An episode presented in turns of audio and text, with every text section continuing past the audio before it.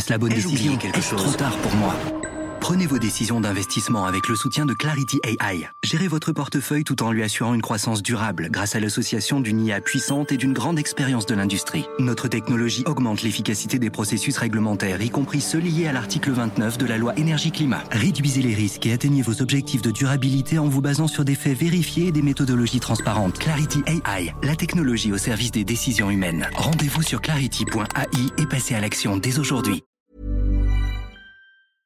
Éducation, santé, environnement.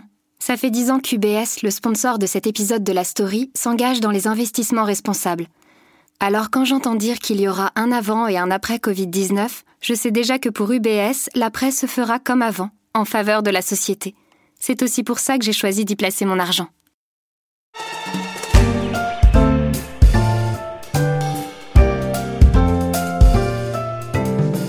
Ne le savez peut-être pas, mais c'est l'année du cochon en Chine.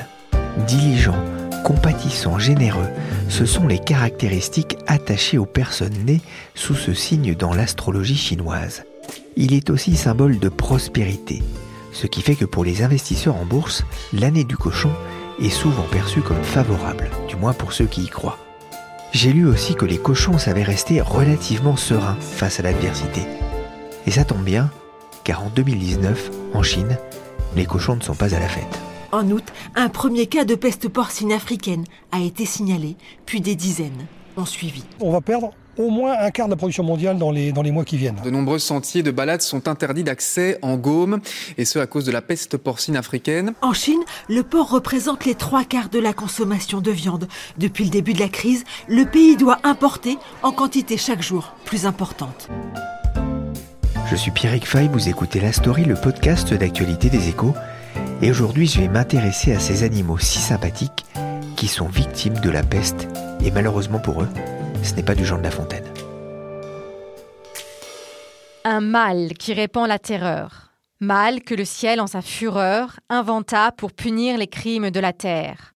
La peste, puisqu'il faut l'appeler par son nom, capable d'enrichir en un jour l'Achéron, faisait aux animaux la guerre. En Chine, la guerre est déclarée et a déjà fait des millions de victimes dans les rangs des Sus scrofa domesticus, un véritable carnage.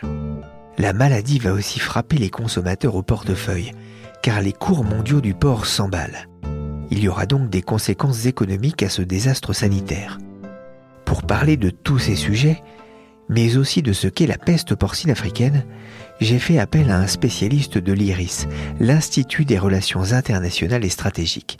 Il s'appelle Sébastien Abyss. Bonjour. Bonjour. Alors, je suis chercheur associé à l'IRIS, l'Institut de Relations internationales et stratégiques, et je suis directeur du Club Déméter, qui est un écosystème qui regroupe des entreprises et des acteurs de l'agriculture et de l'agroalimentaire européens et français. D'abord, qu'est-ce que la peste porcine africaine? Alors, c'est une maladie euh, contagieuse, c'est une épizootie euh, qui euh, touche donc uniquement les animaux à ce stade, qui est une maladie qui aujourd'hui frappe sévèrement la Chine. Les animaux infectés qui sont aujourd'hui donc des cochons sont infectés avec des, symptômes assez violents et multiples. Hein. Il y a à la fois une baisse d'énergie chez, chez, ces animaux, des problèmes d'hémorragie, des problèmes de fièvre, et on a des souches qui peuvent être extrêmement virulentes et qui sont fatales. C'est-à-dire que l'animal peut mourir dans un intervalle d'une 10-15 jours après l'infection. Ce qui fait que l'infection est à la fois intensive euh, parce qu'elle se propage assez vite et en même temps, euh, les cochons touchés, malheureusement, meurent rapidement. Donc euh, c'est un virus assez dévastateur dans les élevages de porcs aujourd'hui par son intensité, sa rapidité et en même temps sa résistance puisque il est capable de survivre assez longtemps. Le terme de peste fait peur dans l'imaginaire collectif. Alors est-ce qu'elle est transmissible aux hommes? Non, parce qu'à ce stade, euh, ce qui est euh, important de souligner, c'est qu'il s'agit d'une épizootie, c'est-à-dire que c'est uniquement une maladie transmissible entre animaux, à la différence des zoonoses, qui elles peuvent se propager de l'animal à, l'être humain, et ça c'est une grande distinction. Donc pour l'instant, il n'y a pas de panique sur l'aspect contamination vers les êtres humains. En revanche, encore une fois, j'attire l'attention sur le fait que, euh, au niveau des élevages de porcs, euh, la contamination est extrêmement rapide et que finalement, euh, il y a tout un système de prévention, d'endiguement vis-à-vis de cette maladie et que l'abattage reste le seul moyen aujourd'hui conséquent pour stopper la propagation de, de cette épizootie. Cette maladie s'appelle la peste porcine africaine. Mais comment est-elle arrivée en Chine? Ah, ça, c'est à la fois hum, des questions qui sont difficilement euh, aujourd'hui euh, euh, renseignées. je pense qu'il faut d'abord rappeler que la Chine présente le, le cheptel porcin le plus grand du monde. Hein. La Chine, c'est le premier producteur de viande de porc, c'est le premier consommateur aussi mondial, ce qui fait que les questions de sécurité sanitaire sont évidemment importantes et le sont encore plus quand on a des volumes. Et plus les volumes sont grands, plus les risques euh, aussi peuvent être, euh, peuvent être présents. Donc aujourd'hui, on a assez peu d'informations sur, euh, sur ces éléments et encore une fois, c'est plus la, rapidité, la rapidité là, de, du phénomène qui, qui, mérite d'être d'être indiqué, quand bien même la peste porcine africaine, hein, c'est une maladie qui était déjà présente par le passé. C'est sûr que là, on est sur un épisode qui est de plus grande ampleur et euh, qui touche, encore une fois, le pays qui est le premier producteur euh, de viande de porc de la planète. Il y aurait en Chine 700 millions de porcs contre 20 millions en France. La Chine produirait environ 55 millions de tonnes de viande de porc dans un pays où la consommation de viande dépendrait aux trois quarts du cochon. Il y aurait donc un problème de sécurité alimentaire en Chine? Bah, Ça montre que la question dans l'élevage, comme dans l'agriculture en général, de la sécurité sanitaire des productions, à la fois pendant les période de culture, mais aussi euh, sur les moments de consommation pour euh, la population, ce sont des sujets qu'il ne faut pas prendre à la légère. Et cette sécurité euh, sanitaire, elle repose sur des moyens logistiques, sur des moyens agropharmaceutiques, sur des moyens de prévention, sur des moyens aussi de, politique publique, accompagnement les acteurs, pour faire en sorte que ben, ce type de risque soit le moins fort possible, voire réduit à zéro. On est aujourd'hui dans une société qui a peut-être oublié que par le passé, les insécurités alimentaire euh, venait à la fois finalement euh, d'un manque de quantité hein, quelque part, mais venait aussi d'insécurité sanitaire sur les produits consommés. Et c'est vrai que depuis un demi-siècle, la planète tout entière et la Chine a complètement été aspirée par ces progrès de la science, des progrès de la santé, des progrès aussi de la coordination des acteurs. Bah, la planète comme la Chine, depuis 50 ans, ont amélioré leur sécurité alimentaire quantitative et qualitative parce qu'encore une fois, la science a permis d'apporter des résultats et que euh, tous les traitements agropharmaceutiques et les recherches, hein, pour, pour encore une fois mieux protéger les plantes, les animaux et donc les êtres humains euh, in fine, euh, se sont euh, fortement renforcés et c'est quelque chose qui a sécurisé finalement tout le monde. On redécouvre avec ce type de phénomène et d'épizootie comme la, la, peste porcine africaine, mais on pourrait parler euh, de la bactérie euh, Xylella qui a, fait beaucoup de mal euh, dans la production d'huile d'olive en Italie du Sud, à quel point ben, voilà, ces produits de protection sanitaire sont précieux parce que les enjeux sont toujours très forts et qu'il faut être vigilant vis-à-vis de ce type de risques qui sont des risques, encore une fois, agricoles, alimentaires, sanitaires, et qui peuvent très vite devenir des risques commerciaux, voire géopolitiques par rapport à l'impact sur les territoires concernés. Il y a déjà des conséquences avec le prix du porc qui flambe. Oui, ben le, prix du porc euh, a, connaît une augmentation euh, significative euh, sur le marché chinois. Et puis, compte tenu encore une fois du poids de la Chine sur la situation mondiale, ben nous avons un effet, un effet en cascade, puisque d'un côté, on a le premier producteur de la planète qui a son cheptel touché, qui va produire beaucoup moins, qui va devoir importer du coup beaucoup plus. Donc, ça fait monter les prix et ça va entraîner euh, des euh, dynamiques commerciales. Certains pays producteurs vont peut-être être tentés d'exporter davantage, certains vont être tentés peut-être de produire beaucoup plus dans les mois à venir pour justement aller toucher le marché asiatique euh, chinois, puisque je, l'ai dit, hein, mais je, je répète, la Chine est à la fois le premier producteur et premier consommateur mondial de viande de porc, et que euh, moins de porc produits en Chine actuellement et dans les semaines ou mois à venir, en fonction de l'intensité du phénomène et de son traitement, euh, entraînera des importations de plus en plus conséquentes de la part du, géant asiatique. sachant que ça ne s'arrête pas à la Chine, puisque d'autres pays de la région sont touchés. je pense notamment au Vietnam, au Cambodge, à la Thaïlande, au Laos, qui sont eux-mêmes des grands foyers de production et de consommation de viande de porc. Sébastien, est-ce que cette insécurité alimentaire peut avoir un impact en termes géopolitiques? Oui, ben la, question de la sécurité alimentaire en général est géopolitique parce qu'elle est euh, d'abord une question qui nous concerne finalement tous. On est en 2019 et la plus vieille réalité euh, de l'homme sédentaire euh, n'a pas bougé, c'est-à-dire qu'il doit se nourrir plusieurs fois par jour pour être en sécurité, avoir de l'énergie, être capable de penser, de se développer. Et finalement, tout change aujourd'hui sur la planète, sauf euh, la nécessité de se nourrir. On est de plus en plus nombreux, euh, ce qui fait que l'effort alimentaire productif à proposer aujourd'hui sur la planète est colossal, il est inédit. On est à la fois dans l'obligation de produire plus et on est dans l'obligation de produire mieux pour des questions à la fois environnementales, produire mieux sur les qualités proposées, produire mieux justement pour réduire à zéro ou presque les risques euh, d'ordre sanitaire. Et donc toute la planète réclame à la fois plus de quantité et plus de qualité, plus de sécurité.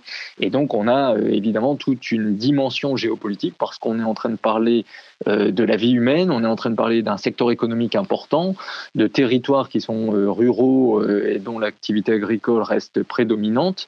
Et encore une fois, on voit bien dans un monde interdépendant, connecté, comment on a besoin à la fois de circuits courts et de circuits longs pour rapprocher l'offre et la demande et en même temps que le moindre risque et instabilité dans ces filières euh, peut prendre des proportions importantes euh, qui sont euh, à la fois, encore une fois, sur le plan santé, sur le plan commercial, mais sur le plan géopolitique, puisque ça peut redessiner des flux commerciaux, ça peut redessiner des accords aussi et des négociations, et redessiner éventuellement aussi des instabilités territoriales. En Chine, aujourd'hui, les régions rurales fortement concernées par cette épidémie, ce sont aussi des régions que le pouvoir central la Pékin souhaite euh, par tous les moyens euh, maintenir dans la plus grande stabilité sociopolitique possible.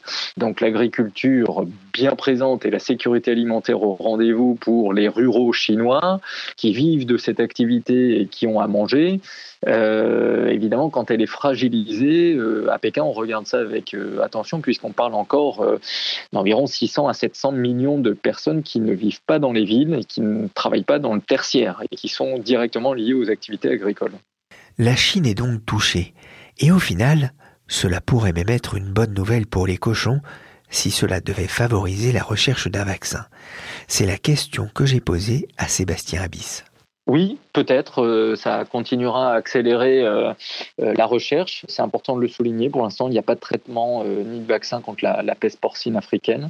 Et donc, on sait que la science progresse d'autant plus que des crises à caractère économique et politique imposent d'investir et de trouver des moyens euh, pour contenir des difficultés. Euh, ça permet peut-être aussi dans cet exemple, euh, au-delà des, des aspects dramatiques hein, qui, qui, se jouent sur le plan économique, social et, et territorial, de rappeler que la sécurité a un coût et que en termes de sécurité alimentaire, l'investissement dans la recherche, dans la science est nécessaire et que ce sont des investissements qui sont nécessaires en permanence. L'humanité a fait des progrès euh, colossaux depuis un demi-siècle, encore une fois sur les questions de quantité et de qualité alimentaire. C'est en partie parce qu'on a fait des grands investissements en, termes de recherche agronomique, euh, de santé, de science. La science est nécessaire. Euh, et il faut pouvoir continuer à investir sur la science qui permet justement de sécuriser la vie des gens.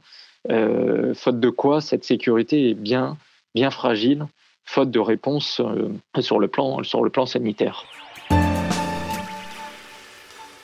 Cette peste porcine pourrait donc avoir un effet déstabilisateur pour Pékin. Et là, je me suis demandé comment les autorités réagissaient face à ce risque. J'ai appelé Frédéric Schaeffer, c'est le correspondant des échos en Chine, pour savoir si cette peste porcine faisait les gros titres.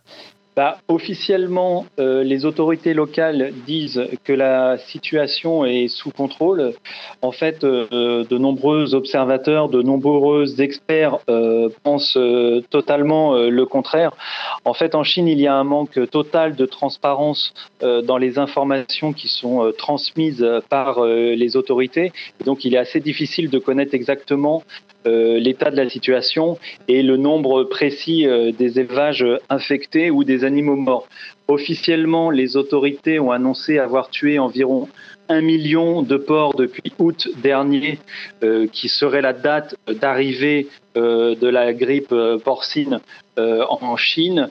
les experts pensent que ce chiffre est largement sous-évalué et certains instituts, par exemple comme Rabobank, estiment qu'il pourrait y avoir jusqu'à 200 millions de porcs affectés au cours de l'année 2019, soit ce qui ce qui correspondrait à une chute à peu près de 30% de la production euh, de porc en Chine, et c'est à peu près équivalent à ce que la production la, production annuelle européenne. La FAO, l'Organisation des Nations Unies pour l'alimentation et l'agriculture, craint une baisse de 20% des stocks en Chine. Sébastien Abyss parlait il y a quelques instants de la vitesse de propagation impressionnante de la maladie. Frédéric, pourquoi est-ce qu'elle se répand aussi vite? Alors bon, déjà parce que la maladie est extrêmement contagieuse et parce que en Chine, comme dans d'autres euh, pays d'Asie, euh, mais euh, les comment dire, les normes sanitaires sont extrêmement faibles. Les normes sanitaires et de biosécurité font clairement défaut, et notamment chez les milliers de petits exploitants. Il faut savoir qu'environ la moitié de la production de porc en Chine est effectuée par des petites euh, exploitations où euh, les normes euh, sanitaires et de biosécurité sont totalement inexistantes. Autre élément euh, qui peut euh, conduire à la propagation euh, de, cette maladie, c'est que les bêtes sont nourries avec des restes alimentaires, des restes alimentaires, et c'est un vecteur important de maladie. Oui, et c'est ce que constatait un analyste cité par l'AFP. Le cochon est le camion à ordures de l'Asie. Autre explication, la chasse aux sangliers ne serait pas autorisée dans certaines régions, ce qui favoriserait la transmission de la maladie. Chaque jour ou presque, des cheptels sont abattus. La question d'un risque de pénurie commence alors à se poser. On voit qu'il y a un risque de pénurie de, viande tout simplement parce que le, cours du porc, euh, du prix du porc euh, augmente. Euh, mais ce que l'on observe aussi, c'est que Pékin achète désormais de la viande porcine à l'étranger. Les importations en provenance de l'Union européenne ont fortement augmenté de 20 à 30% ces derniers mois. Elles sont également en forte augmentation à partir du Canada et du Brésil et même euh, depuis les États-Unis malgré la guerre commerciale. Et oui, on dit souvent que le malheur des uns fait le bonheur des autres. La crise porcine touche la Chine, mais aussi des pays voisins comme le Laos, la Thaïlande ou le Vietnam, qui vont devoir sans doute importer de la viande. À Wall Street, l'action de Tyson Food, le plus important producteur américain de viande, a gagné 46% depuis le début de l'année. Et en France, les éleveurs de porc peuvent-ils aussi tirer leur épingle du jeu? Ça peut être une bonne nouvelle, mais euh, il y a beaucoup d'interrogations et beaucoup de craintes surtout, hein, parce que la peste porcine est à la frontière de la France, elle est en Belgique. Marie-Josée Cougar est spécialiste de l'agroalimentaire aux échos. Cette maladie étant extrêmement contagieuse, euh, il y a, ça a suscité une très grosse inquiétude, si bien que euh, le gouvernement a décidé de dresser un genre de ligne Maginot entre la Belgique et la France. On a monté une clôture de 120 km hein, qui est censée empêcher les sangliers belges de traverser euh, la frontière et, euh, d'aller rencontrer des truies françaises ou, des porcs qui pourraient contaminer d'ailleurs. Donc c'est une vraie angoisse et à ce stade c'est difficile de dire que c'est une bonne affaire. Malgré tout, selon le Cyclope, les cours du porc ont augmenté de 18% en Europe depuis début mars 2019. En France et en Allemagne, ils auraient bondi de 30% depuis le début de l'année. Une bouffée d'oxygène alors qu'en 2018, le coût de production était passé au-dessus du prix du porc. Ça peut être vraiment une bonne nouvelle, et c'est une bonne nouvelle que les prix augmentent. Euh, la Chine, avec son, gros problème d'abattage de, 120 millions de porcs euh, suite à cette maladie, a créé un énorme déficit dans la production mondiale. C'est aussi un des besoins à l'importation. Donc tous les pays qui sont susceptibles d'exporter voient, euh, y voient une possibilité. Alors malheureusement, en France, les producteurs sont, les entreprises sont, moins bien placées que leurs concurrents voisins européens pour une raison administrative, parce qu'il n'y a en France que 5 entreprises qui sont donc susceptibles de pouvoir exporter en Chine, agréées à l'exportation en Chine. Et alors que par exemple en Espagne et en Italie, euh, il y a près d'une quinzaine d'entreprises qui sont dans cette situation. Et il se trouve qu'en France, pour une, une raison euh, très euh, regrettable, nous n'avons pas suffisamment de fonctionnaires habilités à délivrer ces, ces, certificats, ces agréments aux entreprises. Et donc on, on est en moins bonne position que nos Merci Marie-Josée. Il faut sans doute s'attendre à payer son jambon beurre plus cher à l'avenir, car selon certains chercheurs, il pourrait falloir une dizaine d'années pour se débarrasser de la PPA, la peste porcine africaine. Et c'est sur cette chanson du cochon, une comptine chinoise, que se termine cette émission. Je vous traduis. Cochon, il y a deux trous sur ton nez. Quand tu attrapes un rhume, tu renifles. La story, le podcast d'actualité des échos, s'est terminé pour aujourd'hui. Merci à Sébastien Abyss de l'Iris et merci à Frédéric Schaeffer et Marie-Josée Cougar des Échos. L'émission a été réalisée par Nicolas Jean avec Michel Varnet. Vous pouvez retrouver nos précédents épisodes sur vos plateformes de podcast préférées. Pour l'info en temps réel, c'est sur leséchos.fr.